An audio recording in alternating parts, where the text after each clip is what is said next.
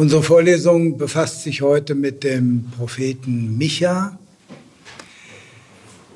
Es ist keine Überraschung, dass ein Prophet in den Kanonteil Propheten hineingehört. Micha steht im Zwölf-Prophetenbuch. Er bildet dort genau die Mitte des Zwölf-Prophetenbuches. Die zwölf Propheten sind eine Sammlung von zwölf einzelnen Propheten. Die hebräischen Überlieferer haben die Angewohnheit, am Ende unter den Text zu schreiben, wie viel Verse ihr Text hat, wie das erste Wort heißt, wie das letzte Wort heißt und wo genau die Mitte ist. Jeder, der diese Handschrift dann wieder abschreibt, kann nachprüfen, ob er etwa einen Vers vergessen hat wenn es nämlich nicht stimmt bei ihm, dann muss er noch mal schauen, wo das ist. Beim zwölf Prophetenbuch haben sie das auch gemacht und haben festgestellt, die Mitte des zwölf Prophetenbuches ist Micha Kapitel 3, Vers 12. Ich sage das vorweg als Appetithäppchen aus der Küche. Ähm, Micha 3, Vers 12 wird uns noch sehr begleiten durch den ganzen Text. Das ist ein ganz, wirklich zentraler Text und er steht genau in der Mitte des zwölf Prophetenbuches. Die zwölf Propheten heißen nach christlicher Überlieferung auch die kleinen Propheten, nicht wegen ihrer Bedeutung, sondern wegen ihres Umfanges. Die zwölf Schriften passten sehr gut auf eine große Schriftrolle. Und diese Schriftrolle ist dann in etwa so groß wie die Rolle Jesaja oder die Rolle Jeremia und die Rolle Ezechiel. Diese Vier Bücher zusammen, also mit den Zwölfen, bilden in der hebräischen Bibel den zweiten Teil des Prophetenkanons. Vielleicht wundern Sie sich, wenn Sie in Bibelkunde gut sind, kennen Sie noch einen Propheten Daniel, der in der christlichen Überlieferung auch immer als einer der großen Propheten erscheint.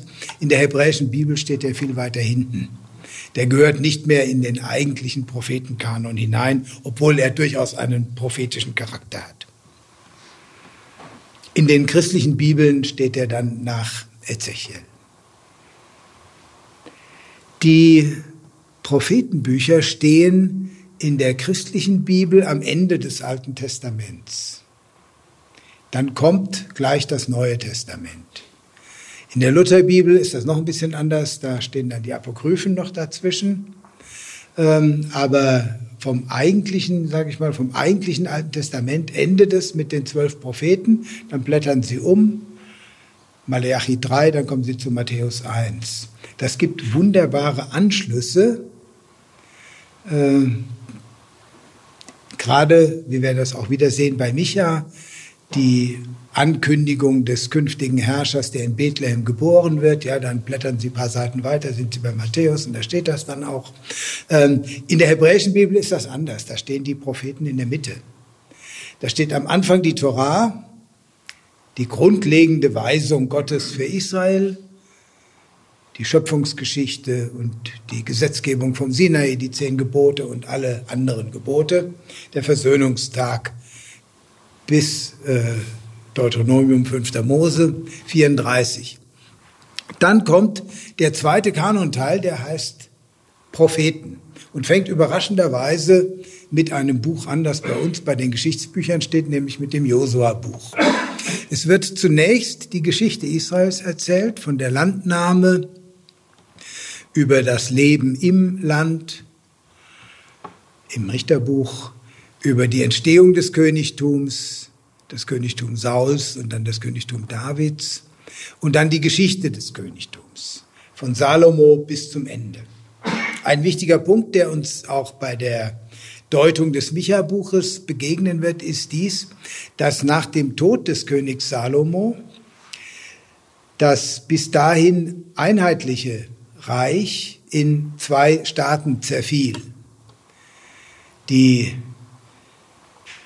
Menschen aus dem Norden Israels, die in Jerusalem zu Fronarbeiten, zu Zwangsarbeiten herangezogen wurden, haben sich über die, den Umfang dieser Arbeiten beschwert Und als man nicht nachgeben wollte, als der Nachfolger Salomos nicht nachgeben wollte, haben sie gesagt, dann machen wir uns selbstständig. Und weil sie mengenmäßig sehr viel mehr waren als das übrig gebliebene Juda und Benjamin, äh, konnte es auch niemand verhindern. Wir haben also in der überwiegenden Königsgeschichte Israels äh, zwei Reiche nebeneinander, das Nordreich mit der dann später gegründeten Hauptstadt Samaria und das Südreich mit der Hauptstadt Jerusalem. Das Südreich meistens den Namen Juda, das Nordreich den Namen Israel. Äh, diese Reiche bestanden 200 Jahre nebeneinander. Dann ging das Nordreich unter, 722 vor Christus. Das wird auch in den Königebüchern erzählt. Und dann bestand das Südreich noch 150 Jahre weiter, bis es dann selber 586 vor Christus äh, zu Ende ging. Das wird alles in den Geschichtsbüchern, die aber in der hebräischen Bibel vordere Propheten heißen, erzählt. Sie heißen Propheten, weil in ihnen Propheten eine tragende Rolle spielen. Propheten traten immer wieder auf. Jetzt bin ich korrekt, Propheten und Prophetinnen. Es gibt nämlich auch durchaus eine ganze Menge weibliche Propheten im alten Israel. Äh, Prophetinnen und Propheten traten immer wieder auf und begleiten gewissermaßen die Geschichte Israels. Von einigen wissen wir gerade mal die Namen oder ganz wenig. Von anderen werden umfangreiche Geschichten erzählt, etwa von Elia und Elisha. Aber um jetzt auch wirklich nochmal die weibliche Perspektive zu ihrem Recht kommen zu lassen, die letzte große Prophetin, die am Ende der Königebücher auftaucht, ist die Prophetin Hulda. Sie wird vom König befragt, was der Fund der Tora-Rolle im Tempel, der damals gemacht wurde, denn bedeutet. Gibt dann ein klassisches prophetisches Orakel, äh, dass man das nun befolgen solle und dass ähm, der König nicht bestraft wird dafür, dass das alles zwischenzeitlich nicht geschehen ist. In der hebräischen Bibel schließen sich direkt ans zweite, zweite Königbuch die Bücher der Schriftpropheten an. Jesaja, dann Jeremia, dann Ezechiel und dann die Zwölf. Verknüpft sind die Schriftpropheten wiederum mit der Geschichte Israels dadurch, dass die einzelnen Propheten in die Geschichte Israels verankert werden. Das geschieht meistens in den Überschriften, wo die Namen der Könige genannt werden, zu deren Zeit der jeweilige Prophet aufgetreten ist. Manchmal kann man es aber auch aus dem Inhalt gut ersehen oder aus einzelnen Notizen, die noch eingestreut sind. Das heißt, die Propheten Israels geben, etwas salopp gesprochen, gewissermaßen den Kommentar zur Geschichte Israels ab.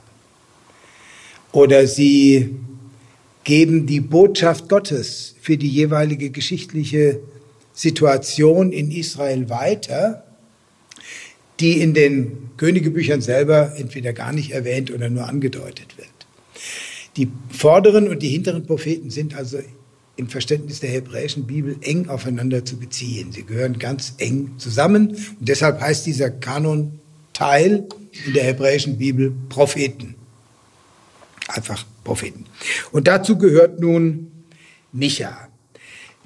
Ich spreche im ersten Teil meines Vortrags über den Inhalt und Aufbau des Micha-Buches und fange mit der Überschrift an. Ich benutze eine eigene Übersetzung. Selbstverständlich können Sie jede andere Übersetzung auch benutzen. Am besten nimmt man mehrere. Dann kann man auch sehen, wo es Abweichungen gibt. Ich werde mich an einer Stelle des Vortrags auch etwas näher mit der Luther-Übersetzung befassen, weil sie da die Luther-Übersetzung da sehr eigene Wege geht und man eigentlich sehen kann, es gibt eben nicht die objektive Übersetzung, sondern es gibt immer mehrere Übersetzungsmöglichkeiten. Und deshalb ist es gut, man hat mehrere Übersetzungen zur Hand. Oder die Möglichkeit gibt es natürlich auch, Sie lernen Hebräisch und können das dann im Original lesen. Micha fängt an mit einer Überschrift. Das Wort Adonais, das Wort des Herrn, das an Micha, den Moreschetiter, erging in den Tagen Jotams, Ahas und Hiskias, der Könige von Juda, dass er schaute über Samaria und Jerusalem. Einige Prophetenbücher benennen das, was sie dann enthalten, als Worte des jeweiligen Propheten. Das Amos-Buch fängt mit der Überschrift an, die Worte des Amos. Andere Prophetenbücher haben stereotyp denselben Anfang, das Wort des Herrn.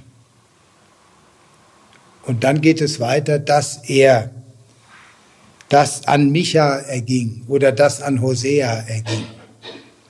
Hier haben wir schon zwei verschiedene Verständnisse, die aber aufs engste ineinander greifen. Im einen Fall steht die Figur des Propheten im Vordergrund, Amos, der aber natürlich das Wort Gottes weitergibt. Denn das Erste, was er sagt, heißt, so spricht der Herr. Und dann kommt Gottes Rede.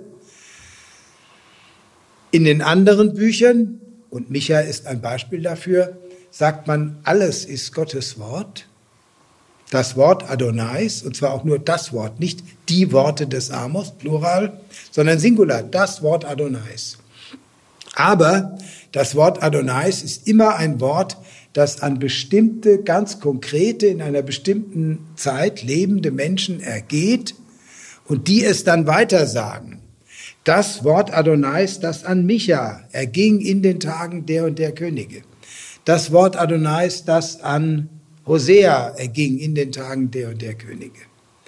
Also Propheten sind Verkündiger des Wortes Gottes, aber dieses Wort Gottes ist keine zeitlose philosophische Wahrheit, die immer und überall gültig ist, sondern ist immer ein Wort in eine bestimmte geschichtliche Situation hineingesprochen. Und deshalb ist diese Verankerung der Prophetenbücher in der Geschichte Israels so wichtig für ihr Verständnis. Prophetie ist auch keine wie wir das oft verstehen, Zukunftsansage. Natürlich enthalten die Prophetenbücher sehr viel Zukunftsansage, aber es ist keine Prophezeiung in diesem Sinn, ich blicke jetzt mal in die Zukunft, sondern es ist im Grunde die Ansage von Konsequenzen, die sich aus einem bestimmten Verhalten ergeben. Wir werden das gleich bei Micha sehen, oder sind wir schon wieder bei Micha 3, Vers 12. Das ist nämlich eine Zukunftsansage, die der Prophet Micha gemacht hat, die noch nicht mal in Erfüllung ging. Eine falsche Prophezeiung, wenn man so will. Ja? Ähm, wir werden gleich sehen, wie wichtig das ist und wie äh, trotzdem hat man das ja überliefert. Man hat ja nicht gesagt, mein Gott, falscher Prophet, können wir nicht überliefern. Das musste überliefert werden. Das war wichtig. Vielleicht darf ich noch was sagen. Der Gottesname JHWH, Jahwe wahrscheinlich ursprünglich ausgesprochen, wird seit biblischer Zeit nicht mehr ausgesprochen. Äh, in den meisten jetzigen wissenschaftlichen Übersetzungen schreibt man nur die hebräischen Buchstaben JHWH, dann weiß keiner, wie er es aussprechen soll. Ähm, in den häufigsten deutschen Übersetzungen steht der Herr. Das ist eine ganz alte Tradition, dass man das so übersetzt und ähm, wird oft in Kapitälchen geschrieben, damit man erkennt, ah, eigentlich ist aber der Name gemeint. Also ein Name, der nicht ausgesprochen wird. Ich benutze ganz oft als hebräisches Fremdwort Adonai, äh, heißt auch der Herr oder mein Herr und wird in der jüdischen Tradition am häufigsten verwendet, um den Gottesnamen eben nicht auszusprechen, sondern zu umschreiben. So, ich komme wieder zurück zur Überschrift. Sie fängt also an mit das Wort Adonais, das an Micha ging. Micha wird jetzt näher gekennzeichnet, der stammt nämlich aus einer Stadt namens Moreshet, der Moreshetiter. Und dann werden drei Könige genannt, Jotam, Ahas und Hiskia, die Könige von Juda. Anders als bei Amos wird kein Nordreichskönig genannt. Es werden nur Könige von Juda genannt. Das verweist auf zweierlei. Das verweist darauf, Micha selbst stammt aus dem Südreich Juda und er wirkte auch im Südreich Juda. Anders als Amos, der auch aus dem Südreich stammte, aber im Nordreich wirkte, ist Micha ein Prophet, der nur im Südreich wirkt. Und zweitens weist diese Überschrift darauf hin, dass zur Zeit eben dieser Könige die hier genannt werden, das Nordreich zu Ende kam. Der König Hiskia, der hier an dritter Stelle genannt wird und unter dem wohl hauptsächlich Micha aufgetreten ist, regierte ab 725 vor Christus. Da fing auch die Belagerung Samarias an und 722 war Samaria zu Ende. Das heißt am Anfang der Regierungszeit Hiskias. Danach gab es kein Nordreich mehr und keine Nordreichskönige, nach denen man hätte datieren können. Deshalb Micha, ein Prophet aus dem Südreich, ein Prophet, der im Südreich wirkt. Aber, auch das sagt die Überschrift, das Wort, das er schaute über Samaria und Jerusalem. Also doch über die Hauptstadt des Nordreichs. Die wird noch erwähnt und Jerusalem. Die Prophezeiung über Samaria, die in der Überschrift genannt wird, die also doch sehr wichtig ist, steht gleich am Anfang und besagt eigentlich nicht mehr, als dass es mit Samaria nun wirklich zu Ende geht oder dass Samaria am Ende ist. Denn angekündigt wird in Micha 1, Vers 2 bis 7 die totale Zerstörung Samarias, und äh, es steht dabei der Satz, also Gottes Rede, äh, ich, Gott, lege seine Grundmauern bloß. Und wenn von einer Stadt die Grundmauern bloßgelegt werden, dann ist sie sozusagen vernichtet. Wenn die Ruinen noch stehen, kann man sie wieder aufbauen, aber wenn die Grundmauern bloßgelegt sind, ist sie für immer vernichtet. Historisch gesehen stimmt das gar nicht. Samaria wurde sehr schnell wieder aufgebaut und äh, bestand noch sehr lange fort. Sie können heute noch, wenn Sie da hinfahren, in der Nähe von Nablus die fantastischen Paläste und Ruinen von Samaria besichtigen. Aber als lebendige Stadt bestand es noch sehr lange fort. Was hier ausgesagt wird, ist nichts über die Geografie oder die Lokalgeschichte Samarias, sondern was hier ausgesagt wird, ist, dass die Geschichte Gottes mit Samaria zu Ende ist. Also die Grundmauern sind bloßgelegt. Gottes Geschichte mit Samaria ist zu Ende. Und damit setzt Micha ein. Das ist das Letzte und Einzige, was er über Samaria sagt. Die Geschichte Gottes mit Samaria ist zu Ende.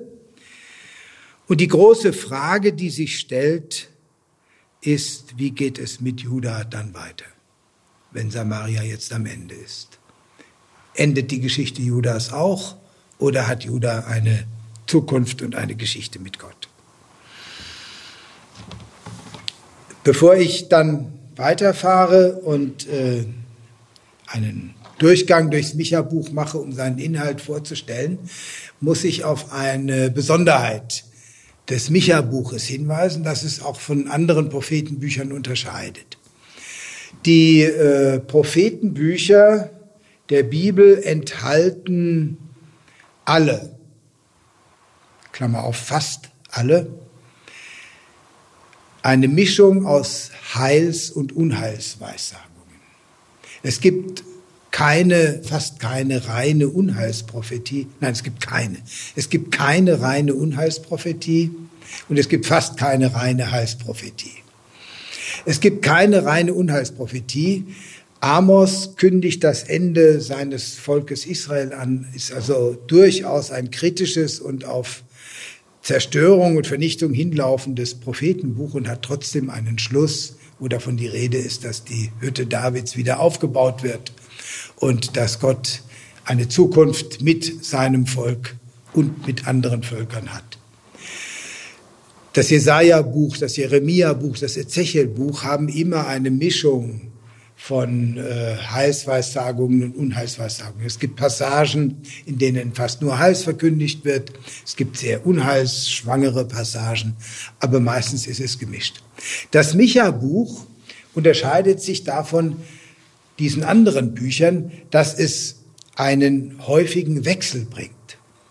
Unheil, Heil, Unheil, Heil, Unheil, Heil. Das wechselt sehr abrupt oft. Das sollte man im Kopf haben, wenn man die Gesamtstruktur, den Gesamtaufbau dieses Buches liest. Sie sind diese Unheils- und Heilsworte ähm, sind in den wenigsten Prophetenbüchern so deutlich abwechselnd über das Buch verteilt. Oft sind die Heilsworte am Schluss konzentriert oder so. Das Ende für Samaria wird also in dem ersten Wort angekündigt. Dann klagt der Prophet. Er beklagt diesen Untergang Samarias.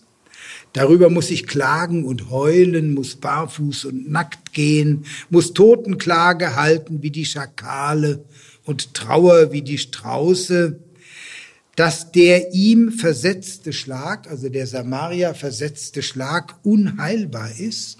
Das ist eine. Er trauert über das Ende Samarias. Und das zweite, dass er, der Schlag, bis Juda gekommen ist, er geschlagen hat an das Tor meines Volkes, an Jerusalem, dass dieser Schlag gegen Samaria weitergeht.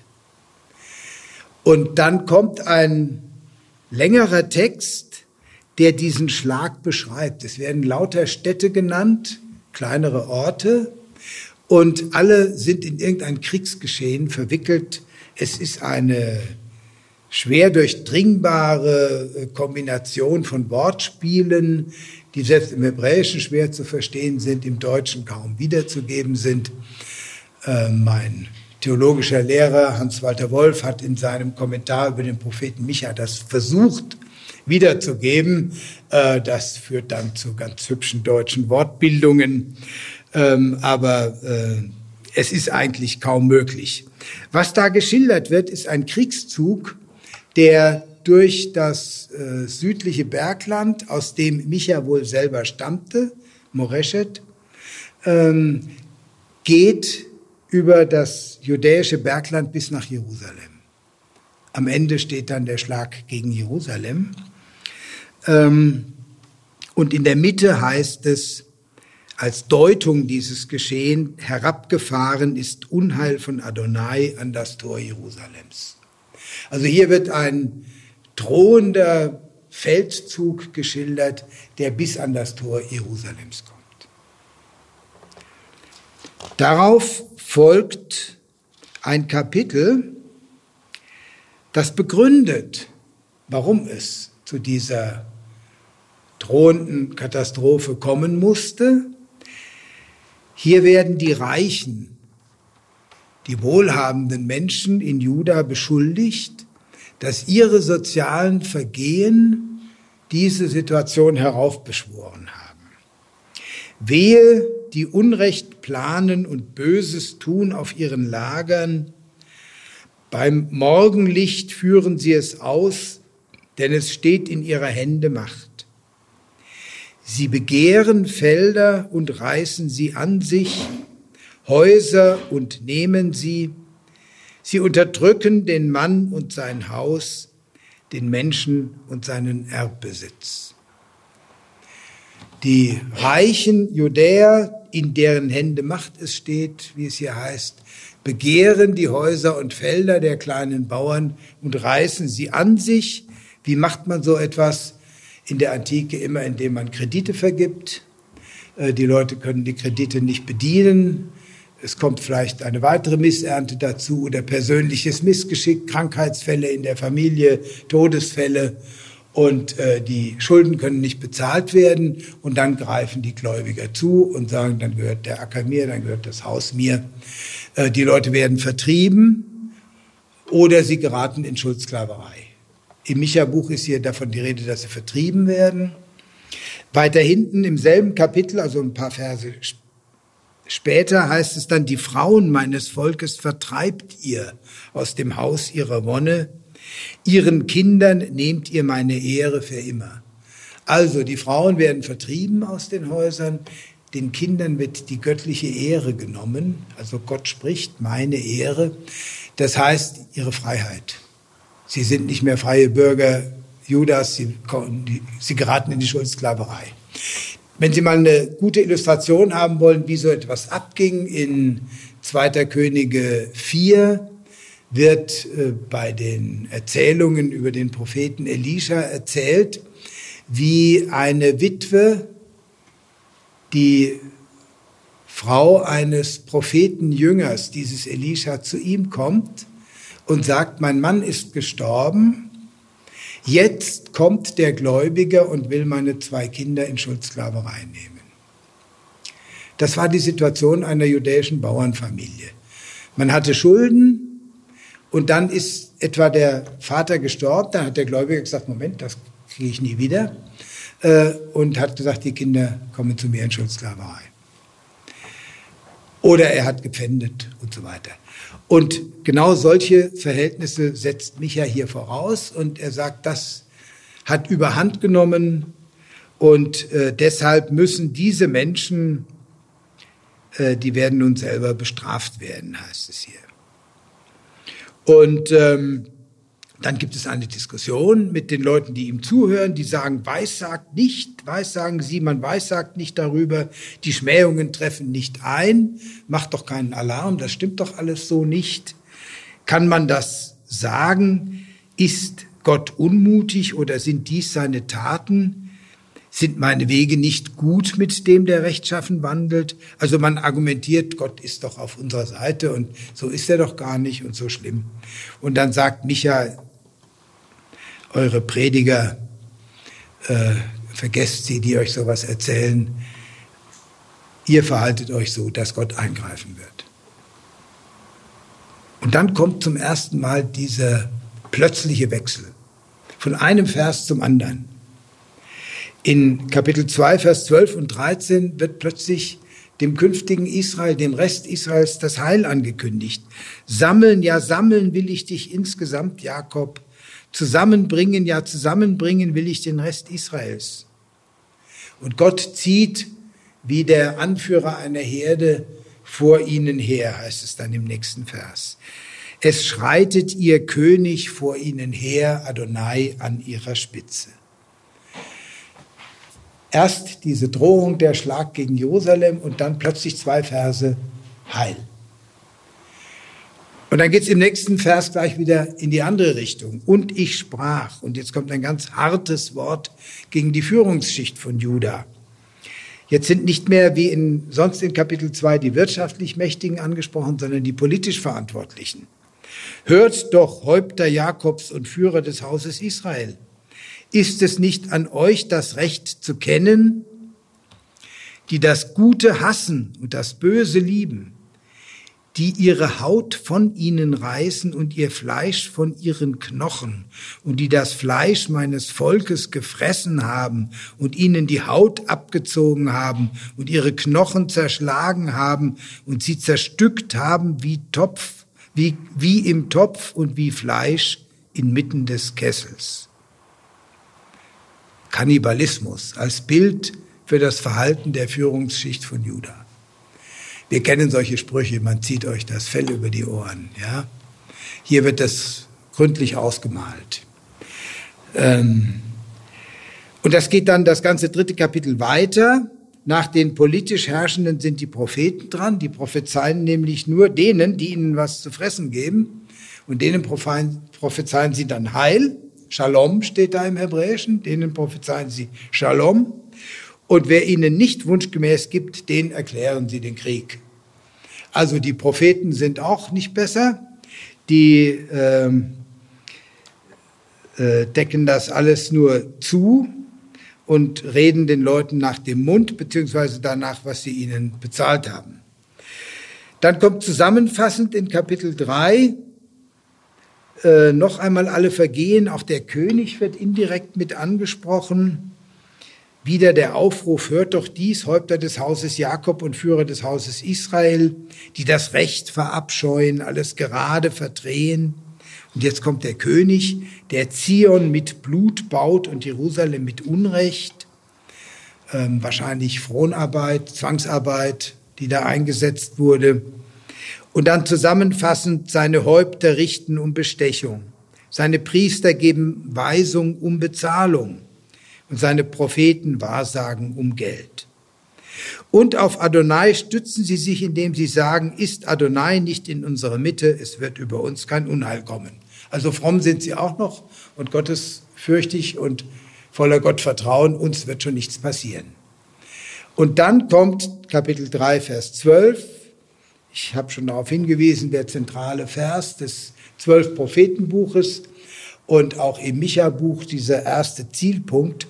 Deshalb, um euretwillen, dieser mächtigen Willen, um euretwillen wird Zion als Feld gepflügt und Jerusalem wird zu Steinhaufen und der Tempelberg zu Waldeshöhen, also zu unfruchtbaren bewaldeten Berghöhen.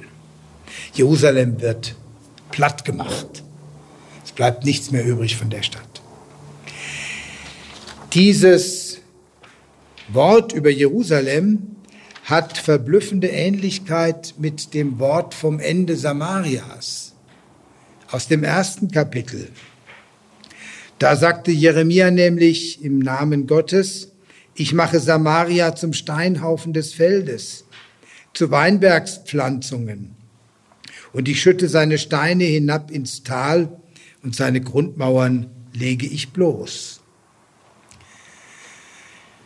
Die Frage bleibt im Raum, wird Jerusalem genauso zu Ende gehen wie Samaria? Und ich habe gesagt, Samaria ist keine zeitgeschichtlich-geografische Aussage. Samaria wurde schnell wieder aufgebaut. Das ist eine theologische Aussage. Mit Samaria ist es zu Ende. Die Frage ist diese Drohung gegen Jerusalem, dass es zum Feld gepflügt wird und zu einer bewaldeten Berg, unfruchtbaren Bergeshöhe. Ist das eine theologische Ansage, dass Gottes Geschichte mit Jerusalem zu Ende ist? Wir müssen nur einen Vers weiterlesen und es ist wie ein Schlag. Wir sind plötzlich in einer völlig anderen Welt. 3 Vers 12, dieses Ende für Jerusalem. 4 Vers 1, und es wird geschehen am Ende des Tages, da wird der Berg des Hauses Adonais von Dauer sein an der Spitze der Berge. Er wird erhabener sein als die Hügel und strömen werden zu ihm Nationen und so weiter und so weiter. Abrupter kann man sich den Wechsel gar nicht vorstellen. Erst der Untergang und dann die endzeitliche Verherrlichung Jerusalems. Jerusalem ist der Mittelpunkt der Welt. Von Jerusalem wird der Weltfrieden ausgehen. Die Völker strömen zum Zion. Sie holen sich Weisung und Schiedssprüche vom Gott Israels. Sie kehren zurück, sie werden ihre Schwerter umschmieden zu Pflugscharen und ihre Spieße zu Winzermessern. Nie wieder wird ein Volk gegen das andere das Schwert erheben. Sie werden den Krieg nicht mehr lernen. Das ist die Vision vom Ende und Jerusalem ist der Mittelpunkt. Also kontrastreicher kann man es nicht machen als hier im Micha-Buch. Es geht dann mit dieser heilvollen Perspektive weiter, das ganze vierte und fünfte Kapitel. Ähm, dabei wird wieder zurückgegriffen, es ist ungeheuer toll verschränkt, wird zurückgegriffen auf Micha 2, Vers 12 und 13, dieses Bild von der Sammlung der Herde und dass Gott als König vor ihnen herzieht. Das wird in Micha 4 wieder aufgegriffen. Und dann gibt es mehrere Einheiten, die diesen Umschlag von der Katastrophe in das künftige Heil direkt thematisieren. In Kapitel 4. Ich lese mal zwei Beispiele vor. Die fangen immer mit dem Wort an, jetzt und jetzt. Jetzt ist die Zeit der Katastrophe. Jetzt, warum schreist du laut? Ist kein König in dir? Ist dein Ratgeber umgekommen, dass dich Schmerzen ergriffen hat wie die Gebärende? Winde dich und brich aus, Tochter Zion, wie die Gebärende. Denn jetzt musst du zur Stadt hinaus und nächtigst auf dem Feld und kommst bis nach Babel. Jetzt ist die Zeit der Katastrophe. Und dann geht's weiter. Dort in Babel wirst du gerettet. Dort löst dich Adonai aus der Hand deiner Feinde. Also, Hier ist in einem Wort dieser Umschlag von der Katastrophe zum Heil. Und dasselbe dann nochmal in 4, Vers 14 und 5, Vers 1. Jetzt, du ritzt dir Wunden, Tochter der Ritzung. Ein Zeichen von Trauer und Schmerz, dass man sich Wunden zufügt. Zitat, Belagerung hat man verhängt über uns, mit dem Stock schlägt man auf die Backe den Richter Israels. Also der König Israels wird gedemütigt. Und dann der nächste Vers, du aber Bethlehem Ephrata, klein zwar unter den Sippen Judas, aus dir geht mir hervor, der Herrscher sein soll in Israel. Und sein Ursprung ist von der Vorzeit, von den Tagen der Urzeit her. Und er wird auftreten und weiden in der Kraft Adonais. Also wieder der Umschlag. Jetzt wird der Richter Israels auf die Backe geschlagen und dann Bethlehem, da kommt der neue Herrscher her.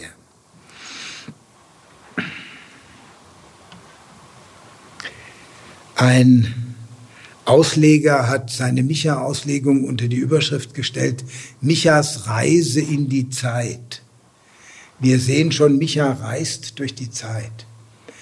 Er kündigt Unheil an in seiner Zeit und dann blickt er bis ans Ende der Tage, dann wird der Berg erhöht sein, dann blickt er in eine Zeit, wo dieser Umschlag stattfindet. Jetzt ist das Unheil gekommen, aber jetzt kommt auch die Rettung. Ähm, Micha reist durch die Zeit. Und er spricht dann davon, wie der Rest Jakobs unter den Völkern äh, wirken wird. Also er geht immer davon aus, dass die Katastrophe dann auch schon eingetreten ist, dass es jetzt einen Rest Jakobs unter den Völkern gibt, in der Diaspora im Exil und dass das Geschick der Völker an ihrem Verhalten gegenüber diesem Rest Jakobs entscheidet. Und dann kommt noch in Kapitel 5 am Ende eine Reinigung Judas. Alles, was Juda von Gott trennt, die militärische Selbstsicherheit, die Festungen, aber auch die falschen Götter, soll alles entfernt werden. Und damit wäre der Weg ja frei für eine heilvolle Zukunft. Aber das Micha-Buch ist noch nicht zu Ende. Es hat sieben Kapitel und nicht nur fünf. In Kapitel 6, Vers 1 geht es wieder negativ weiter. Gott hat einen Rechtsstreit mit seinem Volk. Er beklagt sich über sein ungehorsames Volk. Und wieder droht er diesem Volk und wieder schließt sich scharfe Sozialkritik an. Alles noch in Kapitel 6. Da werden die Reichen in der Stadt kritisiert. Es wird kritisiert, dass sie falsche Wagen und Gewichte verwenden. Das war nämlich so, ich habe ja von den Schulden gesprochen, die die Leute gemacht haben, wenn sie so ein kleines armes Bäuerchen waren und zu dem reichen Nachbarn gegangen sind, haben gesagt, ich bräuchte mal einen Kredit ich bräuchte mal 40 Liter äh, Saatgut, damit ich nächsten Frühjahr wieder aussäen kann. Dann gab es im alten Orient überall ein probates Mittel. Äh, der äh, gute Verleiher hat nämlich einen doppelten Boden in seinen, äh, sein Gefäß hineingelegt. Und äh, da stand dann zwar 40 Liter drauf oder das entsprechende auf Hebräisch, äh, aber in Wahrheit waren es nur 35 Liter. Und wenn der gute Bauer seinen Kredit zurückbezahlt hat, fehlte natürlich der doppelte Boden. Das heißt, er hat 40 Liter zurückverlangt. Falsche Gewichte, falsche Maße, das ist im alten Orient ein ständiges Problem. Ähm, es gab noch keine Münzen wo man ja dann auf der Münze aufgedruckt hat, was sie wert sind. Es gab Gewichtssteine und da konnte man natürlich manipulieren an den Gewichtssteinen. Ähm, deshalb heißt es im fünften Buch Mose, du sollst nicht zweierlei Gewichtssteine in deinem Beutel haben, sondern wo ein Schekel draufsteht, das muss dann auch ein Schekel wiegen und nicht weniger oder mehr. Ähm, aber solche Betrügereien fanden ständig statt. Und das wird hier in Micha jetzt wieder kritisiert. Also diese Sozialkritik, die wir in Kapitel 2 schon hatten, wird hier wieder aufgegriffen. Ähm, das verfluchte, schwindsüchtige Eva, ein schönes Wort. Eva ist ein Hohlmaß, ja, und das ist schwindsüchtig. da ist also, äh, so werden die kleinen Leute betrogen. Äh, frevlerische Waage, also man hat auch die Wagen, man musste ja dann immer genau abwiegen, die hat man auch verbogen. Und ein Beutel mit falschen Gewichten deren Reiche, also die reichen Leute der Stadt sind voll mit Gewalt und ihre Bewohner reden Lüge und Ihre Zunge ist Täuschung. Und im siebten Kapitel geht es weiter. Ähm, da wird ein Rundumschlag gemacht. Der Beamte, er fordert. Der Richter um Bezahlung und der Große nach Begierde. Also Geld, Bestechung, Korruption. Und dann kommt ein Bild der totalen Zerrüttung, des allgemeinen Zerfalls in der Gesellschaft. Glaubt nicht dem Nächsten, vertraut nicht dem Freund, vor der, die an deiner Brust liegt, hüte die Pforten deines Mundes. Denn der Sohn verachtet den Vater, die Tochter steht auf gegen ihre Mutter, die Schwiegertochter gegen ihre Schwiegermutter. Zu Feinden des Mannes werden seine Haussklaven. Also alle gesellschaftlichen Beziehungen, auf die man sich doch sollte verlassen können, in der Familie, mit der Partnerin, dem Partner, mit der man das Lager teilt, hüte deinen Mund. Man ist sich nirgendwo mehr sicher. Dieses düstere Wort steht dann in Micha 6, Vers 7. Und dann schlägt es wieder um, zum letzten Mal 7, 8 bis 20. Zion spricht und sagt, war ich auch gefallen, so bin ich aufgestanden, wohne ich auch in der Finsternis, so ist Adonai Licht für mich. Und der Schluss des Micha-Buches, ein Gebet, preist den Gott der zum Geben bereit ist. Wer ist ein Gott wie du, der Schuld vergibt und an der Verfehlung vorübergeht für den Rest seines Eigentums? Er hält nicht für immer an seinem Zorn fest, denn Wohlgefallen an Güte hat er. Er wird sich unser wieder erbarmen, wird unsere Verschuldigungen niedertreten, und du wirst in die Tiefen des Meeres werfen all ihre Sünden.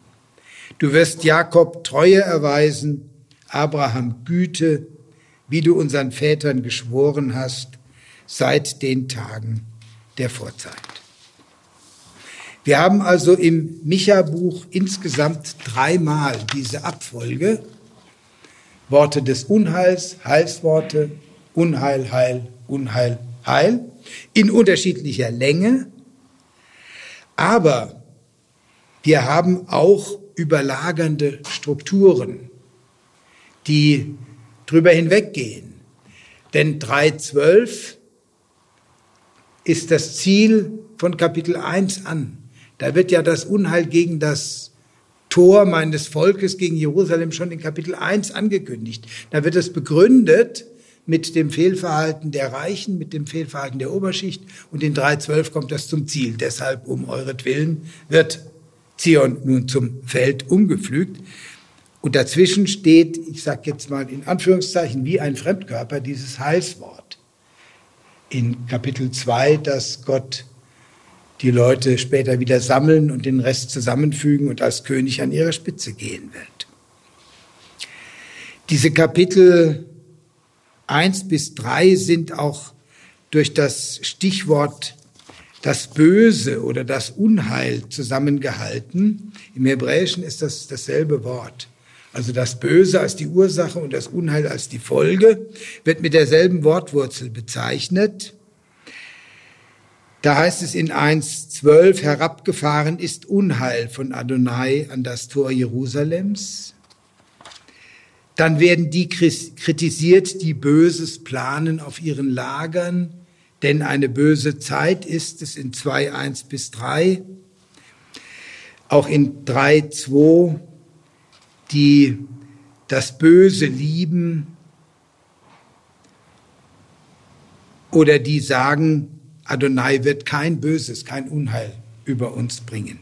Also wir haben hier eine sehr geschlossene Komposition die unterbrochen ist durch 2.12. Und 2.12 wird dann wieder in 4, 6 und 7 aufgenommen in den Heilsworten. Und so gibt es einige sich überlagernde Strukturen. Wenn Sie die wissenschaftliche Literatur zu Micha lesen, dann finden Sie unendliche Abhandlungen, die sich darüber streiten, wie man Micha gliedern soll. Ich halte das für müßig. Alle haben sie recht, weil jeder sieht irgendwas Richtiges. Und keiner hat wirklich recht, weil keine dieser Vorschläge geht wirklich auf. Mir hat es sehr geholfen, dass ich äh, ein anderes Bild äh, verwendet habe für äh, Micha, nämlich das Bild einer musikalischen Komposition. Wenn Sie eine Sinfonie hören, die etwa vier Sätze hat, äh, dann gibt es, haben diese Sätze durchaus unterschiedliche Stimmung. Das ist üblich. Nehmen Sie an, der erste Satz ist vielleicht düster, der zweite ist langsam und getragen, der dritte ist heiter und der vierte ist dann beschwingt und majestätisch oder was weiß ich. So, ein guter Komponist kann es aber durchaus hinkriegen, dass er im ersten Satz, der insgesamt düster ist, bereits vielleicht mal in einer Stimme in der Flöte das heitere Motiv des zweiten Satzes anklingen und wieder verklingen lässt. Und so kann man in der Musik vieles gleichzeitig zum Hören bringen. Und wenn ich mich ja so als Partitur verstehe, lese, dann kann ich verstehen, dass da, wo es so düster und unheilvoll zukommt, doch eine Stimme schon mal sagt, aber es gibt auch noch was anderes. Und umgekehrt, da, wo es dann so heilvoll wird, man sagt, na ja, aber Vorsicht, es ist nicht alles Friede, Freude, Eierkuchen. Ne? Es gibt auch noch das andere.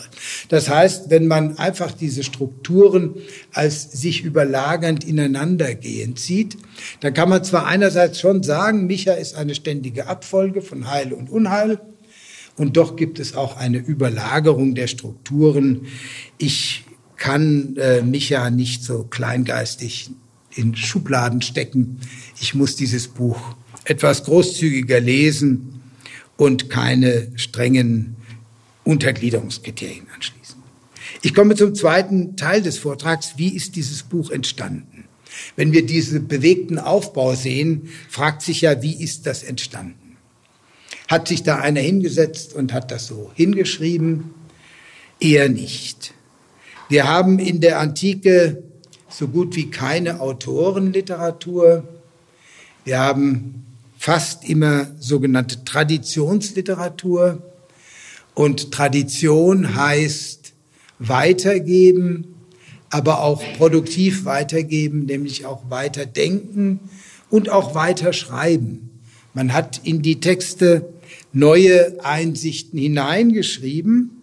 Man hat aber gesagt, das steht alles noch unter diesem Titel, das Wort Adonais, das an Micha erging.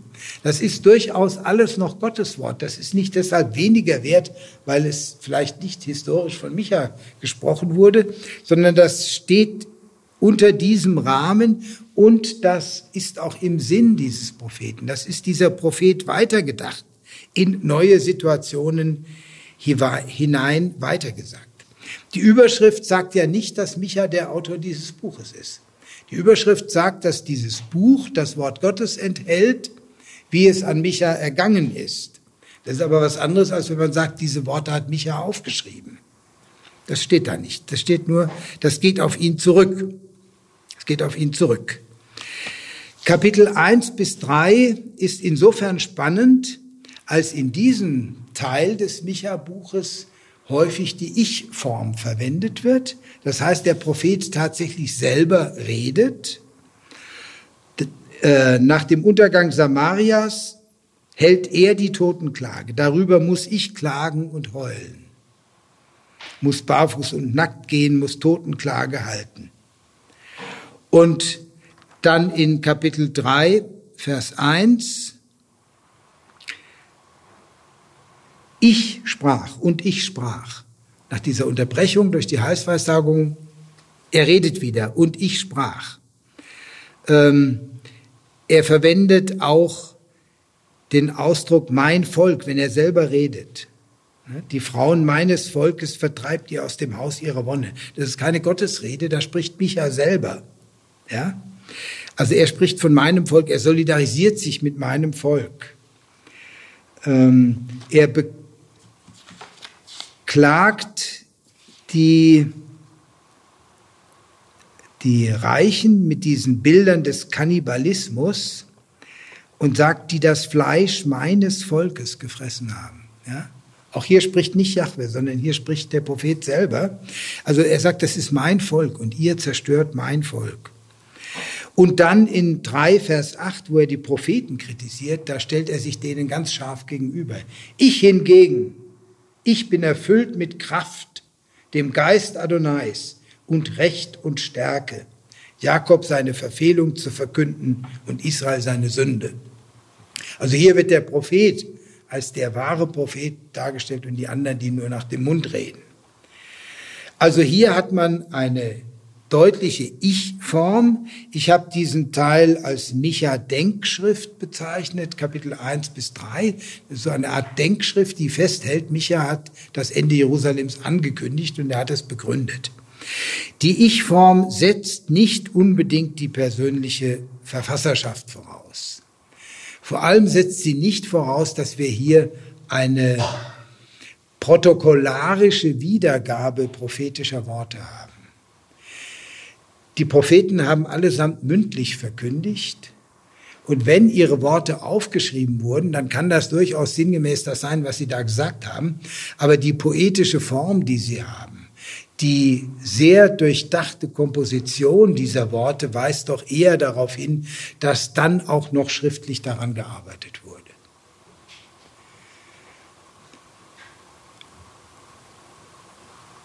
Also wir haben keine protokollierte mündliche Rede. Dennoch denke ich, dass dieser Teil, Micha 1 bis 3, auf jeden Fall auf Micha zurückgeht.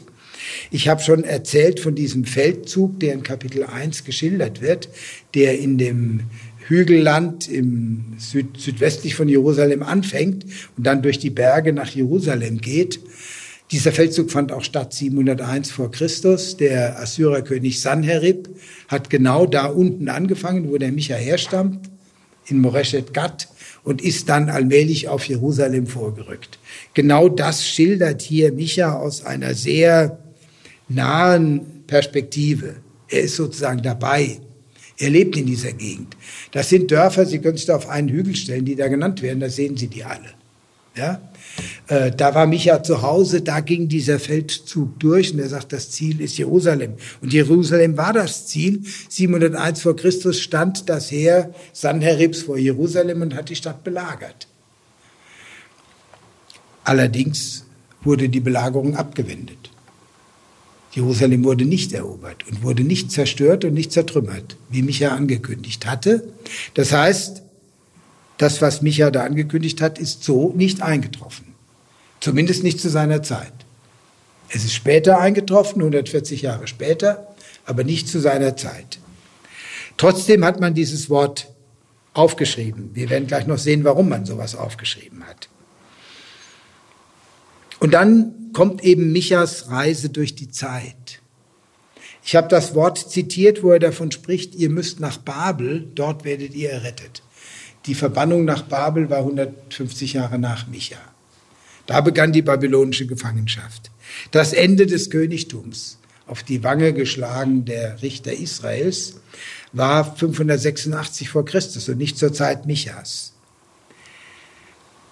Das heißt, man hat in späterer Zeit gesagt, jetzt treffen die Weissagungen Michas ein, aber jetzt haben wir auch die Hoffnung auf die Wende.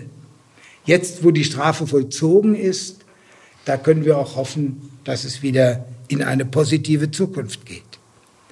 Und diese Wende kam, sie kam im Jahr 539, als die Perser im Orient die Vorherrschaft übernommen haben und die Babylonier entmachtet haben und den Menschen erlaubt haben, in ihre Heimatländer wieder zurückzukehren.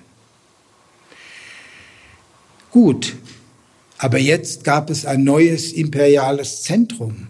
Das waren jetzt nicht mehr Ninive und nicht mehr Babylon, das war jetzt Persepolis, die Hauptstadt des Perserreiches von König Darius I.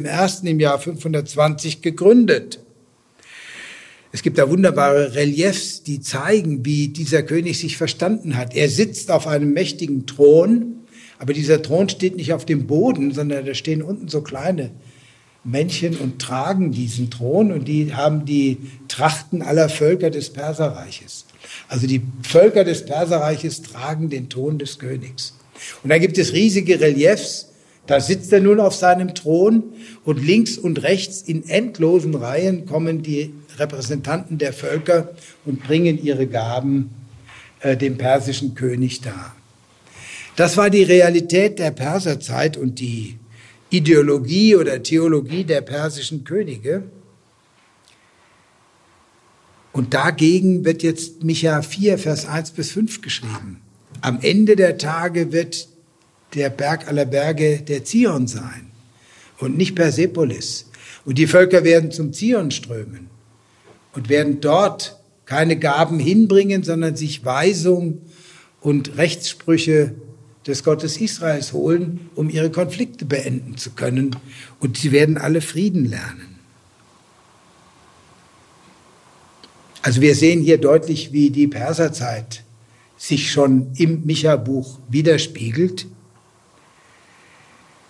Die Perserzeit war aber auch eine Zeit, wo Israel zwar wieder in sein Land zurück konnte und man die Hoffnung hatte, es würde wieder bergauf gehen und in Wahrheit die alten sozialen Missstände genauso wieder hochkamen wie vorher. Und deshalb kommt in Kapitel 6 auch wieder neue Sozialkritik. Es ist eben nicht alles gut mit dem Ende des Exils, sondern wieder herrschen die Reichen über die Armen und wieder ist die öffentliche Verwaltung von Korruption durchsetzt. Und dann kommt noch dieser gebetsartige Abschluss, den ich schon vorgetragen habe, wo plötzlich nicht mehr das Ich des Propheten spricht, sondern ein Wir, wir, dieses Wir betet, weide dein Volk mit deinem Stab, die Herde deines Eigentums, die für sich wohnt, im Wald, mitten im Fruchtgarten. Weide sie wie in den Tagen der Urzeit, wie in den Tagen, da du herausgegangen bist aus dem Land Ägypten. Und dann, wer ist ein Gott wie du, der Schuld vergibt? Hier in sehr später Zeit eignet sich die Gemeinde den Text gewissermaßen an. Sie fügt Gebete ein, sodass man diesen Text einfach liturgisch auch lesen kann. Äh, und äh, der Text nun zur, ja, zum liturgischen, zum Lesetext im Gottesdienst wird. Wir haben also eine lange Geschichte, in der dieses Buch gewachsen ist, hinzugewonnen hat, auf neue Situationen ausgedeutet wurde und trotzdem ein Kontinuum hat, Gott steht immer auf der Seite der Schwachen. Ob das beim sozialen Unrecht die Opfer der Mächtigen und Reichen sind oder ob das das kleine Volk Israel ist, wenn es von den Völkern erobert und niedergeworfen wird. Gott steht immer auf der Seite dieser Schwachen. Und diese Schwachen müssen sich nur zu diesem Gott auch bekennen und dann haben sie eine Zukunft. Und das ist die Botschaft an Jerusalem. Jerusalem wird nicht untergehen, weil es letztlich doch auf Gott gehört hat. Das ist die Differenz zu Samaria. Micha im Alten Testament, Teil 3 meines Vortrags. Die Teile werden jetzt immer etwas noch kürzer. Ich habe jetzt schon vielfach gesagt, dass Micha 3, Vers 12 als die Mitte des Micha-Buches gilt und des zwölf Prophetenbuches. Jerusalem wird bedroht und Jerusalem ist die Mitte der Welt. Dieses Wort in 3 Vers 12 vom Untergang Judas ist im ganzen Alten Testament das einzige Prophetenwort, das in einem anderen Prophetenbuch wörtlich unter Angabe der Quelle zitiert wird. Im Jeremia-Buch, in Jeremia 26, wird geschildert, dass Jeremia 130, 140 Jahre nach Micha ebenfalls gegen den Jerusalemer Tempel gepredigt und den Untergang des Tempels angekündigt hat. Daraufhin wird Jeremia der Prozess gemacht. Er wird von äh, dem priesterlichen Gericht am Tempel und den königlichen Beamten vor Gericht gestellt und soll zum Tode verurteilt werden wegen dieser gotteslästerlichen Aussagen gegen den Tempel. Wir kennen das ja dann von Jesus auch wieder. Daraufhin stehen, so berichtet Jeremia 26, einige von den Ältesten des Landes auf und sagen, in den Tagen des Königs Hiskia trat doch der Prophet Micha auf und redete gegen den Tempel und sagte, und dann wird Micha 3, Vers 12 zitiert, der Tempel wird zum Trümmerhaufen und zur bewaldeten Bergeshöhe und zum Steinhaufen. Und jetzt fahren sie fort, das steht nicht mehr im Micha-Buch, weil sie ja wussten, dass der Tempel damals gar nicht zerstört wurde. Und tat nicht der König Hiskia daraufhin Buße und der Tempel blieb verschont. Und die Folgerung ist natürlich, deshalb hört heute auch auf Jeremia, verurteilt ihn nicht, sondern tut lieber Buße. Ja? Ähm, hier wird, ähm, hier wird äh, zum einzigen Mal im ganzen Alten Testament ein Prophetenwort in einem anderen Prophetenbuch zitiert. Was zeigt dieses Zitat? Es zeigt einerlei, zweierlei. Es zeigt zum einen das Verständnis Prophetie, von Prophetie.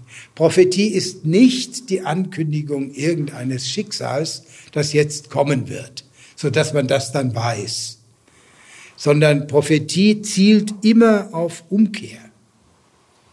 Ein Ausleger spricht angesichts solcher Worte wie bei Amos, das Ende ist gekommen zu meinem Israel, oder wie hier bei Micha, der Zion wird zum äh, wird umgepflügt und wird äh, zur Waldeshöhe, spricht angesichts solcher Worte von ultimativer Verwarnung.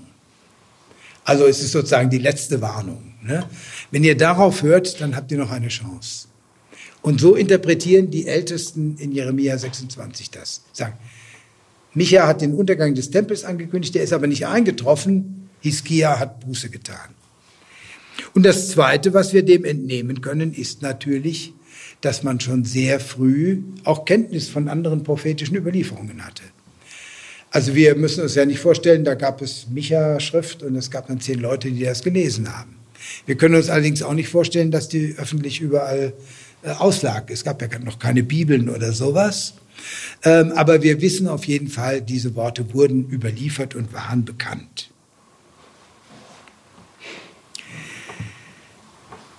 Micha 4, 1 bis 4, der Text, der direkt nach 3.12 steht. Die Völkerwallfahrt zum Zion, die Friedensvision vom Zion, ist nun wiederum ein insofern einzigartiger Text, als er fast wörtlich genau auch in Jesaja 2, Vers 2 bis 5 steht. Ist wörtlich das Gleiche. Da sind mal zwei hebräische Worte vertauscht, aber es ist wörtlich das Gleiche. Man hat da viel gerätselt. Wie kommt das? Warum steht der Text bei Micha und bei Jesaja? Ähm, kannte einer den anderen, hat einer vom anderen abgeschrieben. Äh, genau wissen tun oder haben beide auf einen bekannten Text zurückgegriffen und jeder hat den sozusagen für sich aufgenommen. Ähm, ich vermute, man hat den Micha-Text, den ich für den ursprünglichen halte, an den Anfang des Jesaja-Buches gestellt, also Anfang von Kapitel 2 um eine Leseanleitung für das Ganze der Prophetenbücher zu haben. Denn die Prophetenbücher enthalten, wer sie liest, wird das merken, sehr viele Worte gegen fremde Völker. Und da kommen diese fremden Völker in der Regel nicht sehr gut weg. Und um jetzt nicht so ein düsteres Bild entstehen zu lassen, äh, Gott ist zwar der Gott Israels, aber die fremden Völker haben keine Chance vor ihm, wird an den Anfang des Jesaja-Buches, an den Anfang der Schriftpropheten, eine Prophezeiung gestellt vom Ende der Tage, wo die Völker zum Zion kommen und auf die Weisung Gottes hören werden. Ich vermute, das ist der Grund, weshalb man diesen äh, Text aus Micha dann auch nochmal an den Anfang des Jesaja-Buches gestellt hat und zum Wort Jesajas gemacht hat. Da war man in der Antike relativ großzügig. Auch im Neuen Testament werden alttestamentliche Propheten gelegentlich falsch zitiert. Also nicht falsch zitiert, das heißt, wie Jeremia sagt, und der war es gar nicht. Ne? Gibt es also eine oder zwei Stellen. Meistens steht nur, wie die Propheten sagten. Dann kann man nicht falsch gehen. So, dann gibt es noch eine Besonderheit von Micha innerhalb des Alten Testaments. Ähm, dieses Wort von den Schwertern zu Pflugscharen wird auch im Joel-Buch aufgegriffen. Das Joel-Buch steht jetzt zwischen Hosea und Amos, also weiter vorne, und wird umgedreht. Da wird eine Situation geschildert vom Ende der Tage äh, und dann ergeht der Aufruf, schmiedet eure Pflugscharen zu Schwertern und eure Winzermesser zu Speeren. Also genau umgekehrt. Und bei Micha heißt es dann, sie werden ihre Schwerter zu Pflugscharen und die Speere zu Winzermessern umschmieden. Was zeigt das? Das zeigt, dass das Wort Michas wirklich vom Ende der Tage spricht. Und nicht von morgen oder übermorgen, sondern wirklich, wie es heißt, es wird geschehen am Ende der Tage, am hinteren der Tage. Ähm, und Joel spricht von einer Zeit davor. Davor gibt es noch Krieg. Da werden die zivilen Ackergeräte noch zu Waffen geschmiedet. Aber am Ende der Tage, sagt Micha, da soll es Frieden geben. Wir sehen aus all diesen Dingen, dass auch innerhalb des Alten Testaments Micha 3, Vers 12 mit dieser Ansage an Jerusalem und 4, Vers 1 bis 5 mit dem Friedenstext den Kern bilden. Das ist sozusagen das Herzstück des Micha-Buches. Teil 4 meines Vortrags Micha im Neuen Testament. Micha wird zweimal zitiert im Neuen Testament. Die Überraschung für mich ist, dass Jesus zweimal Micha zitiert, und zwar in einem seiner verstörendsten Worte. Jesus sagt nach Matthäus 10, Vers 34 bis 36, es gibt dazu noch eine Parallele im Lukasevangelium, meint nicht, ich sei gekommen, Frieden auf die Erde zu bringen. Ich bin nicht gekommen, Frieden zu bringen, sondern das Schwert. Denn ich bin gekommen, und jetzt kommt das Zitat aus Micha, einen Mann mit dem Vater zu entzweien und eine Tochter mit der Mutter und eine Schwiegertochter mit der Schwiegermutter, und zu Feinden werden dem Menschen die eigenen Hausgenossen. Jesus zitiert also Micha 7, Vers 6 und sagt, was Micha als allgemeinen Verfall in seiner Zeit beklagt. Jesus sagt, das ist das, was ich bringe, indem ich das Schwert unter euch bringe. Was der Prophet selber als Heimsuchung und Verwirrung beklagt, so sagt er das nämlich, es wird Heimsuchung und Verwirrung sein in diesen Tagen, das führt Jesus selbst herbei. Ich enthalte mich jetzt weitere Kommentare, nur das Bild vom immer lieben Jesulein ist keine christliche Geschichte. Wer das Neue Testament liest und ernst nimmt, weiß, dass Jesus die Liebe ist, aber nicht immer lieb war, sondern seine Liebe auch anderen Ausdruck finden konnte. Und dieses Wort, ich sagte, ein verstörendes Wort, ein Wort, über das man sehr nachdenken muss, ist ein Wort, in dem dann auch noch Micha zitiert wird. Aber Micha wird auch noch ein zweites Mal zitiert und es ist dann schöner, nämlich, Sie kennen die Geschichte von den Magiern aus dem Osten, die dem Stern folgen und dann bei äh, König Herodes fragen, wo wird denn nun der neue König der Juden geboren? Der weiß das zwar nicht, aber er hat Schriftgelehrte und die sagen, aber ist doch klar, Micha 5 in Bethlehem wird er geboren. Und äh, daraufhin wissen sie, dass der äh, künftige Heilsbringer in Bethlehem geboren wird und gehen dann ja auch nach Bethlehem und huldigen dem neugeborenen König der Juden.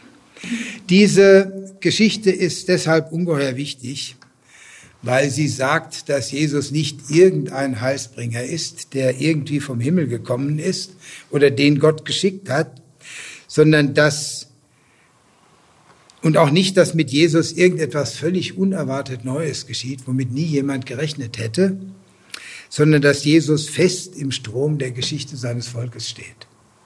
Er ist der, der angekündigt war. Er ist der, mit dem man gerechnet hat. Man hat damit gerechnet, dass Gott eingreift und man konnte sozusagen sofort, als er geboren war, auch sagen, ja klar, In Bethlehem musste der ja dann auch geboren sein. Äh, Jesus steht im Strom der Geschichte, ein Strom, der mit der Herausrufung Abrahams beginnt.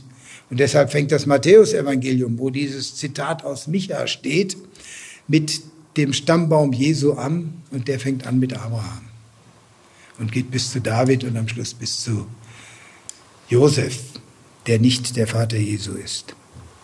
So, Jesus steht in dieser Traditionsgeschichte drin.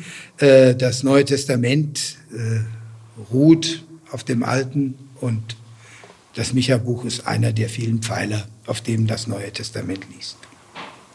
Ich komme damit zum letzten Teil meines Vortrags. Micha heute lesen. Warum sollte man Micha heute noch lesen? Und ich nenne drei Gründe. Ich mache jetzt mal eine Klammer auf. Es gibt viele Gründe, biblische Texte zu lesen. Zum Beispiel auch, weil sie sehr schön sind. Ja? Viele biblische Texte sind wunderschön. Auch Prophetentexte können schön sein, selbst grausame Prophetentexte können schön sein. Man kann auch Bibeltexte lesen, weil man einfach sich interessiert für fremde Kulturen und wie lebten die Menschen damals, was hat sie bewegt. Aber das, was ich heute nenne, sind Dinge, wo ich sage, ja, das lohnt sich auch wirklich innerlich. Da würde ich auch dafür einstehen. Ähm, man sollte äh, man sollte werben dafür, dass dieses Micha-Buch nicht in Vergessenheit gerät. Der erste Punkt, den ersten Punkt nenne ich Israel, die Christenheit und die anderen in, in Anführungszeichen. Israel, die Christenheit und die anderen. Im Alten Testament gibt es eine endlose Auseinandersetzung damit, wie sich die Erwählung Israels dazu verhält, dass es ja nun eine große Fülle nicht-jüdischer Völker gibt. Und wie ist das, wenn der Gott Israels doch auch der einzige Gott ist und dann gibt es diese Fülle von anderen Völkern, sind die jetzt alle verworfen, nur weil Gott Israel erwählt hat? Ähm, würde ich schon mal sagen, nein. Die Frau, die ich geheiratet habe, habe ich erwählt, aber ich habe nicht alle anderen Frauen verworfen. Das sind jetzt nicht meine Ehefrauen, alle anderen, aber ich habe sie deshalb ja nicht verworfen. Ich habe zu vielen Frauen und Männern ein gutes Verhältnis. Äh, also man hat manchmal die Vorstellung, die einen sind erwählt, dann sind die anderen verworfen. Das stimmt ja nicht. So, ähm, aber es ist natürlich immer ein theologisches Problem. Wie ist das, wenn die einen erwählt sind? Was ist dann mit den anderen? In Amos 9, Vers 7 haben wir die Antwort, Gott hat aber auch noch mit anderen Völkern eine Geschichte. Äh, in Amos 9, Vers 12 heißt es, er wird in Zukunft seinen Namen ausrufen über dem Rest der Völker. Das heißt, er wird sie in seinen Schutz mit einbeziehen und er hat auch einen Anspruch auf sie. In Micha 4 lautet die Antwort, die Völker werden ihre Weisung vom Zion holen. Es steht aber nirgends, dass sie sich zum Judentum bekehren, sondern sie kommen nach Jerusalem, sie erhalten dort das Wort Gottes das wird ja nicht ausgemalt. Wir wissen nicht, ob da Tora-Rollen lagen, wo sie lesen konnten, ob ihnen irgendwelche Priester und Propheten was gesagt haben, ob Gott selber gesprochen hat. Das wird alles in dem Text nicht ausgemalt. Aber es wird gesagt, sie bekommen in Jerusalem die Weisung und das Wort Gottes und können damit ihre Konflikte lösen. Aber sie gehen wieder nach Hause. Sie gehen nach Hause und lernen dort äh, äh friedlich miteinander zu leben. Sie bekehren sich nicht zum Judentum, im Gegenteil, es wird ausdrücklich gesagt, festgehalten, dass die Vielfalt der Religionen erhalten bleibt. Denn an dieses Wort ist noch ein Vers angefügt, der bei Jesaja dann auch fehlt.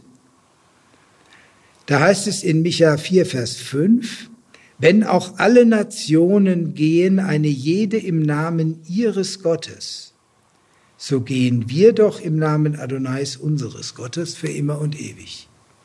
Also die jüdischen Leserinnen und Leser sagen, wir bleiben diesem Gott Adonai treu und gehen in seinem Namen. Für uns ist das unverbrüchlich. Aber die vielen anderen Völker, die gehen weiterhin im Namen ihres Gottes.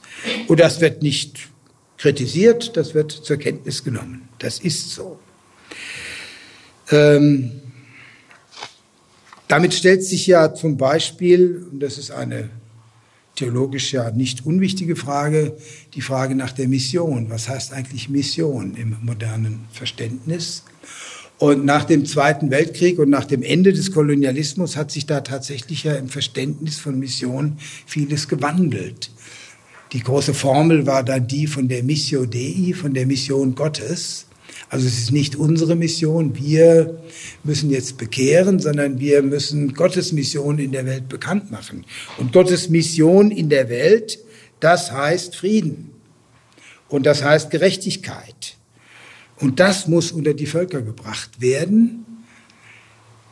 In Amos 1 bis 2 werden die Völker kritisiert, weil sie gegen das Menschenrecht und gegen das Kriegsvölkerrecht äh, äh, verstoßen. Sie werden nicht kritisiert, weil sie andere Götter haben. Das kommt überhaupt nicht zur Sprache.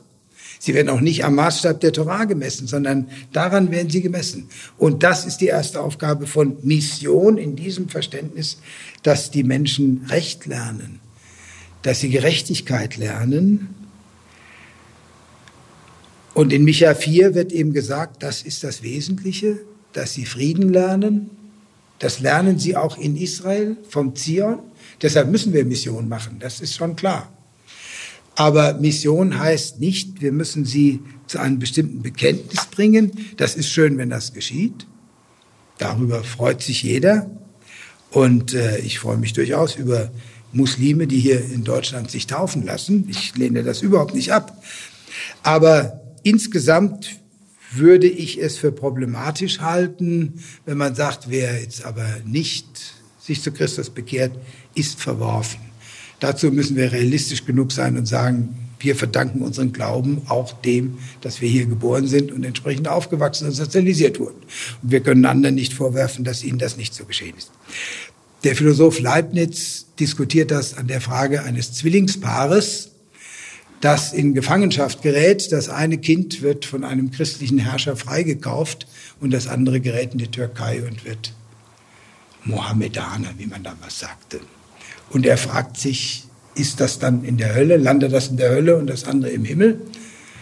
Oder wie müssen wir das Problem lösen? Ich lasse es nur als Frage stehen. Ich finde, dass das Micha-Buch, aber auch andere prophetische Bücher, Amos, aber auch Jesaja, ganz wichtig, äh, da sehr viele äh, Dinge gibt, die wir einfach denke ich, miteinander bedenken müssen, wenn es um diese wichtige Frage geht, wie ist das Verhältnis von uns zu den anderen. Der zweite Grund, weshalb ich denke, dass Micha so ein wichtiger Text ist, hängt mit der Wirkungsgeschichte des Micha-Buchs im 20. Jahrhundert zusammen. Es ist ja ganz überraschend, äh, dass dieses Buch ähm, nach zweieinhalb Jahrtausenden eine Wirkung entfaltet hat, die man vorher in der ganzen zweieinhalbtausendjährigen Geschichte kaum vermutet hätte. Es fängt damit an, dass ein sowjetischer Bildhauer namens, ich muss das ablesen, Evgeny Viktorowitsch Vucetic äh, ein Denkmal schmiedete, das einen muskulösen ich vermute Sowjetmenschen zeigt, der auf einem Schmied ein Schwert in eine Pflugschar umschmiedet. Dieses äh, Monument ist Teil einer Trilogie, Teil 1, und zwar in dieser Trilogie spielt immer das Schwert die entscheidende Rolle. Teil 1 steht im früheren Stalingrad, heute Wolgograd, und zeigt Mutter Heimat, die das Schwert erhebt gegen die faschistischen Eindringlinge. Das zweite Denkmal steht in Berlin-Treptow im sowjetischen Ehrenmal und zeigt den Befreiungskrieger, ein russischer Soldat, der ein Kind auf dem Arm hält und mit seinem Schwert ein Hakenkreuz zerschlägt. Und das dritte in dieser Trilogie ist der Mann, der die Schwerter zu Pflugscharen umschmiedet. Dieses Monument wurde 1957 errichtet und von der Sowjetunion den Vereinten Nationen in Amerika, also in New York, geschenkt und es steht dort, Sie können das besichtigen, wenn Sie nach New York kommen, im Umfeld des UN-Gebäudes. Ende der 1970er Jahre nimmt die DDR-Friedensbewegung dieses Denkmal als Symbol, also Sie können da sehen, dieser Mann, der das Schwert umschmiedet, mit der Aufschrift Schwerter zu Pflugscharen und daneben Micha 4. Also man hat bewusst das sowjetische Denkmal genommen und den biblischen Bezug, der da drin steckt, ähm, mit hineingeschrieben. Bei einem Besuch in Moskau 1900, also nach der Wende 91, habe ich mit sehr gebildeten Russen gesprochen, die alle deutschen Philosophen kannten. Und ich war immer nur beschämt, dass ich keinen einzigen russischen Dichter oder Philosophen wirklich kannte, vielleicht mal den Namen gehört hatte. Diese gebildeten Leute wussten alle nicht, dass dieser Schwerter zum Flugschauen aus der Bibel stammt. Das war natürlich in der Sowjetunion unbekannt, ja, aber es ist ein biblisches Wort.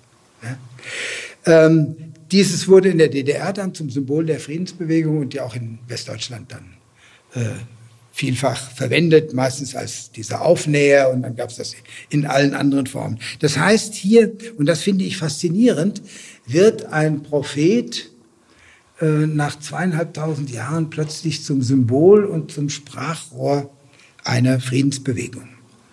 Aber auch Michael Jackson in seinem Lied Heal the World hat die Zeile von der Umschmiedung der Schwerter zu Pflugscharen. Äh, Bill Clinton hat das zitiert. Ich vermute Obama auch. Der hat auch immer so viel zitiert. Ähm, aber das kann ich nicht belegen. Aber bei Bill Clinton weiß ich es. Ähm, haben äh, diese Worte äh, immer verwendet, wenn es gerade passend war. Äh, nun muss man genau hinschauen. Ich finde das Wort nämlich sehr faszinierend. Äh, Micha 4, Vers 1 bis 5 ist ja gar nicht pazifistisch. Er sagt ja nicht, die Waffen sind die Ursache der Kriege, deshalb müssen wir die Waffen umschmieden, äh, damit keine Kriege mehr kommen, sondern er sagt, die Ursachen der Kriege sind die Ungerechtigkeiten, dass kein Recht herrscht.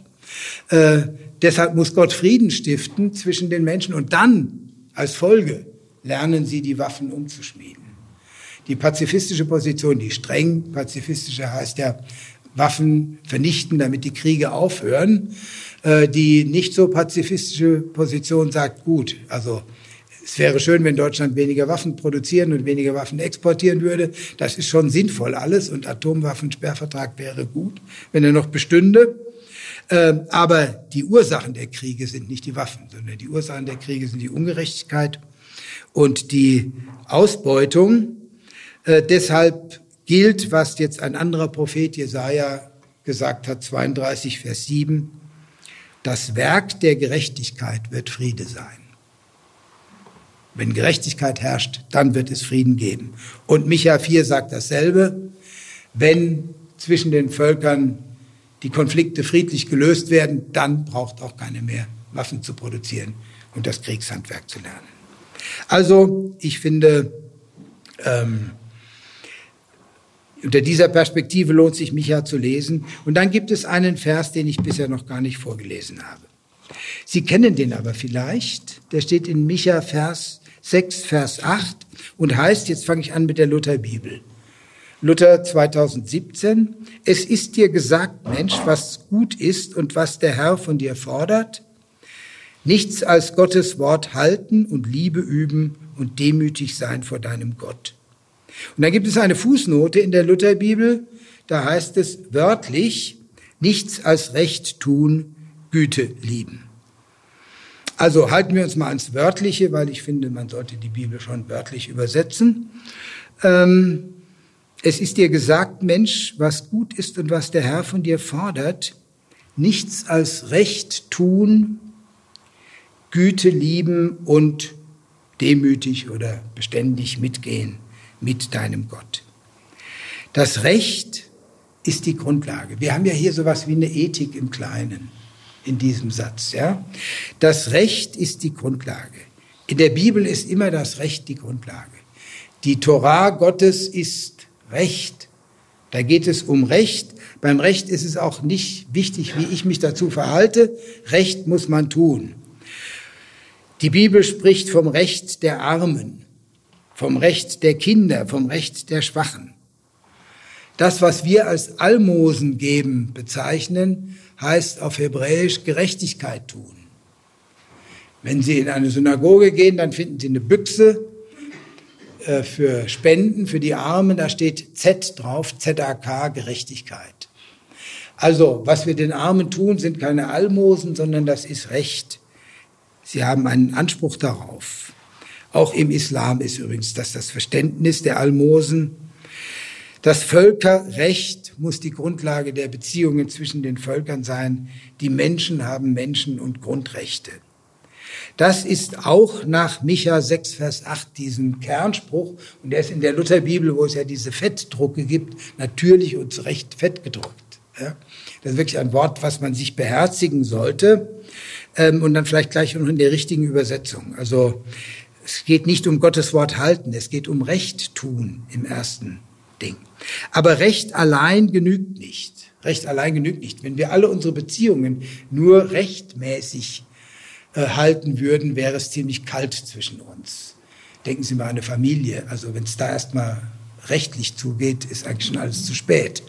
Äh, es gibt also noch mehr als nur das Recht. Und das ist das Zweite. Das heißt hier Güte lieben. Oder man könnte sogar sagen mit einem modernen Wort Solidarität üben. üben. Solidarität lieben. Ähm, Das ist also mehr als das, was vom Recht verlangt wird. Um wirklich gut zusammenleben zu können, müssen wir empathisch füreinander sein, müssen wir auch ein Herz füreinander haben und nicht nur sagen, das ist aber jetzt nicht rechtens. Ne? Sondern du hast keinen Rechtsanspruch darauf, dann kriegst du das auch nicht. Sondern wir müssen auch gucken, was tut gut, was tut allen und uns gut. Das ist das Zweite. Und dann kommt ein drittes, auch da ist die Luther-Übersetzung unglücklich weil sie heißt, demütig sein vor deinem Gott. Dieses vor deinem Gott steht hier aber nicht. Da steht mitgehen mit deinem Gott. Ob das Adjektiv demütig oder beständig oder sowas heißt, ist schwierig zu klären. Das Wort kommt nur hier in der hebräischen Bibel vor und an einer anderen Stelle, die auch nicht weiterhilft. Ähm, das ist egal. Aber was auf jeden Fall klar ist, es heißt um ein Mitgehen mit Gott. Also wir sind nicht vor Gott wie vor der Überwachungskamera, die uns überwacht und sollen da jetzt bitte demütig sein, äh, sondern wir gehen mit, mit Gott. Wir gehen seinen Weg. Und der Weg Gottes ist ein Weg in die Sklaverei. Er war mit seinem Volk Israel in Ägypten und der Weg in die, Befre der Weg in die Befreiung hinaus aus der Sklaverei. Und es ist der Weg Jesu bis in den Tod und in die Auferstehung hinein. Das ist der Weg Gottes. Und diesen Weg sollen wir mitgehen. Also Micha 6, Vers 8 ist so etwas wie eine Ethik in Kompaktform. Da steht alles Wichtige drin, was man für die Ethik braucht. Das Recht tun, darüber hinaus solidarisch sein, Liebe üben, Empathie zeigen und mit Gott mitgehen, diese verworrenen Wege ins Dunkle und ins Licht. Micha 6, Vers 8 ersetzt nicht die biblische Ethik. Die Bibel hat sehr viel mehr zu sagen, auch in der Ethik, das ist klar. Aber Micha 6, Vers 8 fasst nach meinem Verständnis die Ethik sehr gut zusammen. Das sind die drei Gründe, weshalb ich denke, dass man Micha lesen sollte. Äh, die Frage wir und die anderen, die Schwerter zu Pflugscharen und dieser Kernspruch in Micha 6, Vers 8 über die Ethik. Keine der biblischen Prophetenschriften ist wirklich leicht zu lesen. Ich äh, verspreche Ihnen nicht, dass sich das nun alles von selber erschließt, wenn Sie da mal reingucken. Aber alle biblischen Schriften lohnen sich zu lesen. Und das kann ich Ihnen versprechen. Sie werden was davon haben. 알겠습니다.